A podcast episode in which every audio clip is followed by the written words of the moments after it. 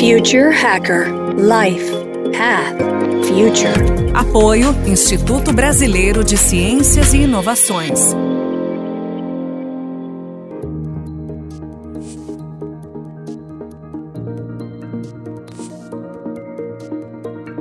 Olá pessoal, bem-vindo de volta ao Future Hacker. Temos aqui o segundo e último bloco, o Marciano Testa, super empreendedor. Eu queria que você falasse um pouco sobre esse mercado das, do cryptocurrency, né, das moedas digitais. Eu não consigo classificar as moedas digitais como um ativo, até porque distorce um pouco o porquê elas foram criadas, que basicamente era para ser meio de pagamento, né, como moedas. Mas se a gente pegar o mais famoso deles, que é o Bitcoin, eu não sei se de fato, na forma como ele está concebido, ele poderá ser a, a moeda global, mas com certeza ele criou, criou o conceito e quando nós vemos a tecnologia onde ele roda, que é o blockchain, realmente é uma tecnologia fantástica que veio para solucionar uma série de, de gaps é, do ponto de vista de registros. Então, é uma tecnologia que veio para ficar, vai ser super adotada, principalmente no setor financeiro. E quando eu vejo a, as moedas globais, quando a gente, não sei se vocês lembram, nós tivemos lá uma década super hiperinflacionária no Brasil e aí nós tivemos a estabilização da moeda e a equipe econômica naquela época criou a URV, que era uma unidade de valor monetário. Eu acredito muito que as, a moeda global será um pouco disso. Se criará uma unidade de valor global que vai transacionar com o valor de cada moeda de cada país e essa unidade de valor você pode usar para pagar o que você quiser no mundo de forma muito fácil, transacionando de forma muito fácil. A gente acabou de ver o Pix nas nossas plataformas, né? No banco a gente teve uma adesão gigantesca nos nossos clientes hoje, todos eles bucaram a sua chave do Pix. O Pix, ele é um sistema de pagamento interoperável. É, ele não é uma moeda digital, mas ele substitui um, uma mídia física, né? Você não precisa mais de um cartão, para fazer uma transferência de uma pessoa para pessoa, de uma pessoa para um estabelecimento comercial. Então você vai poder ler um QR Code e fazer um Pix. Não importa onde você tem conta corrente, onde esse estabelecimento tem conta corrente ou onde as pessoas têm conta corrente, onde está a sua conta. Pode estar numa wallet, pode estar numa conta de um banco. Todas que conversarem com o Pix, né, com essa plataforma, vai interoperar e vai acabar fazendo essa, essa, essa transação. O Ashbank foi o primeiro banco, me orgulho muito, porque em 2014, para você ter ideia, André, nós criamos o pagamento por QR Code no Brasil. Naquela época não era tão fácil colocar um engenheiro iOS, Android para operar, você não achava em cada esquina, não. E a gente está falando de seis anos atrás. E nós, inclusive, fizemos um show, né?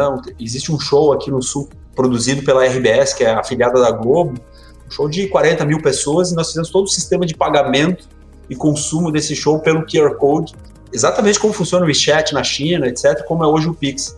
Mas ele não era interoperável, ou seja, era o closed loop né, dentro do nosso sistema. Você precisava ser cliente do Agibank para pagar um outro cliente do Agibank pelo QR Code.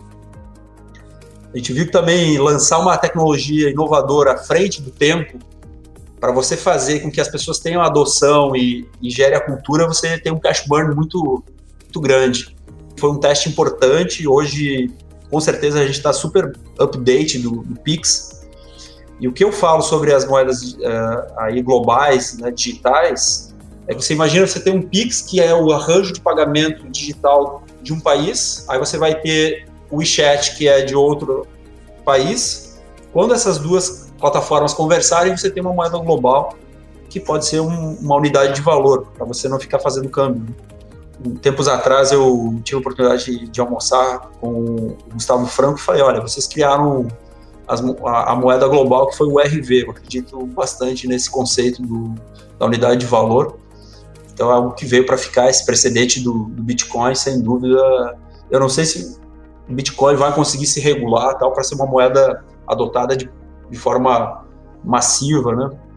Uh, hoje ela tem um pouco mais um tema especulativo do que basicamente uma moeda, mas com certeza criou precedente e a tecnologia que ela utiliza é fantástica e é questão de tempo e, e encontrar a regulação adequada para que isso aconteça. Marcelo, te fazer uma provocação aqui. Você acredita que no futuro isso, tudo que a gente está falando de uma nova moeda, etc., pode estar desregulamentado com instituições financeiras? Ou não? Ele pode ser uma coisa peer-to-peer -peer e totalmente sem ter a regulamentação das instituições? É, eu acho que é um pouco o ponto difícil de acreditar, sabe? Você vê que teve essa iniciativa do Facebook, né? Inclusive com empresas de peso, como a Mastercard, Visa apoiando, enfim, que era a criação da Libra, né? E teve uma resistência enorme aí do, dos países. E eu não vejo outra forma, porque quando você mexe com uma moeda, você mexe com uma economia um país inteiro. Então você tem eh, você tem as questões especulativas, você pode pôr em risco a estabilidade econômica do país. Acho muito difícil não passar por regulação. O que vai acontecer é que essas tecnologias vão ser utilizadas, mas com regulação. Como eu falei, o Pix, o Banco Central resolveu ser o WeChat no Brasil. Então ele falou, olha, aqui ninguém vai, ninguém não vai ser um player que vai dominar um, um player ou outro. Eu vou ser o gate né, interoperável. Talvez algum país tenha essa ambição no mundo, mas eu acredito que na verdade vão ser esses gateways operando no futuro entre eles um gateway interoperável. E aí pode ser essa unidade de valor. E isso tudo pode estar em blockchain, porque é uma tecnologia fantástica que garante a segurança dessas transações mas isso tudo são especulações, né? São futurologias aqui que eu, é, olhando um pouco os movimentos, eu, eu, eu acredito que possa ir para esse caminho. Internet das coisas e o 5G. O que, que você acha que isso pode revolucionar para o sistema de pagamentos? O 5G, quem já esteve na China e teve a possibilidade de ver os sistemas operando em 5G, a olho nu, você percebe sim a diferença, ele é muito mais rápido, mas para o humano não, não é tanta diferença você estar tá abrindo um, um app, um site no 5G né, ou num Wi-Fi já de qualidade, apesar do 5G ser muito mais rápido. Agora, para a máquina que está fazendo aí um, um, um trabalho de, sei lá, uma oferta de fast data, né? você tem um reconhecimento, aí o 5G atrelado a Big Data, né? ou internet das coisas, como você colocou. É, você tem lá a internet das coisas capturando uma série de informações, né, os sensores, que vai para uma estrutura de data. Você precisa ter uma estrutura de fast data, são arquiteturas de dados super complexas, mas que possibilitam você ter os dados em tempo real. E com a capacidade de processamento e comunicação do 5G, você está dando ofertas ou estimulando os clientes de forma real time. Isso sim é uma revolução que deve acontecer com o 5G uma série de tecnologias e soluções que talvez hoje não sejam possíveis por conta de delays e etc. Da, das tecnologias atuais. O 5G deve vir para revolucionar isso e a gente tem um outro nível de, de experiência. Como eu falo, quem já esteve na China e usou um super app da China, né, um WeChat, um, um Alibaba, o Alipay, é, sabe o que eu estou falando. Ele entende o que você está fazendo naquele momento. Você está caminhando por uma rua, ele te faz pode te dar ofertas da, do que, de onde você está próximo. Você acabou de fazer uma compra, ele sugere outras coisas. É, é, incrível. Eu acredito muito que nós vamos evoluir de forma exponencial quando essa tecnologia conseguir ser adotada em escala aqui no Brasil também. Perfeito. E você acredita que a segurança de dados está na mesma toada? Eu acredito que existem maturidades, assim, tem empresas que ainda não, não têm noção né, do que, da importância e e quão importante e uh, suscetível né, a, a, ser atacado os seus dados. Então, acho que essa consciência está, ainda mais com o LGPD agora, ela está mais evidente aqui no país, mas é, muitas empresas têm um caminho. Né? Eu, eu sei porque, poxa, nós fizemos um investimento pesado nisso, e na verdade até observando empresas que fazem isso, tem oportunidades né, de iniciativas, startups focadas em estruturação de big data para empresas que não têm essa estrutura no modelo as a service. Então acredito nisso também. Eu vejo uma empresa uh, crescendo muito nisso no Brasil. A gente tem um grande case nisso que foi agora o, o IPO da Snowflake. Eu não sei se vocês acompanharam, foi o IPO mais hot do mundo nos últimos dois meses aí e foi incrível. Assim uma demanda muito grande aí de investidores. Ela, de um dia para o outro, teve uma valorização de 120%, é algo incrível. E ela justamente faz o que? Ela entrega uma solução de organização de, de lakes, né, de data lakes, para as empresas que não têm essa estrutura de engenharia de dados. Tem muita oportunidade aí aparecendo. Eu vejo algumas iniciativas aqui no Brasil, algumas que a gente observa de muito próximo. Eu, eu queria te, voltar um pouquinho só para o Instituto Caldeira. Qual é a dinâmica do Instituto hoje? Quer dizer, vocês têm hoje feito, né, provocado, você falou hackathons aí, né, de, de criação, mas existe, assim, uma agenda para isso? Como, uma, uma, startup ela poderia submeter o seu projeto no, no Instituto? Eu, eu, sugiro que as pessoas, as startups que estiveram ouvindo aí, acessem o, o institutocaldeiro.org. Ali tem muitas informações na nossa plataforma. E ali já nessa plataforma você já pode né, se candidatar a ter um espaço lá no coworking físico ou basicamente fazer parte da plataforma e quando tiver desafios né, das empresas você receber esses desafios. Então tem uma plataforma que hospeda basicamente startups, corporações e VCs. Né? O grande valor do instituto é fazer um match desses entes para que possa desenvolver o ecossistema com o apoio do governo, das universidades, enfim. Tem um tema também de educação, nós estamos, junto com essas universidades, pensando um pouco de, poxa, qual é o novo currículo, quais são os skills do futuro. Né? Quando a, gente fala dessas tecnologias que nós estávamos comentando aqui, André, não é simples e trivial você encontrar um engenheiro né, de Big Data, um Data Analytics, é, você ter hoje alguém fluente em Python, R. Então, é, poder desenvolver essas, essas habilidades, eu acho que é algo que o, que o Instituto vai também poder contribuir, trazer eventos que possam ajudar a, a mudar o mindset né, dos empresários, das pessoas que ainda não, não acordaram para esse movimento de inovação e de transformação que está ocorrendo, e ajudar o Estado, o país, a cidade, enfim, principalmente o nosso Estado aqui a encontrar uma vocação tecnológica possa aí uh, os jovens empreendedores do futuro, as pessoas que nascerem aqui, não precisarem saírem daqui para desenvolver suas ideias e suas startups, encontrarem um ambiente fértil para isso. É um trabalho de longo prazo, não é simples.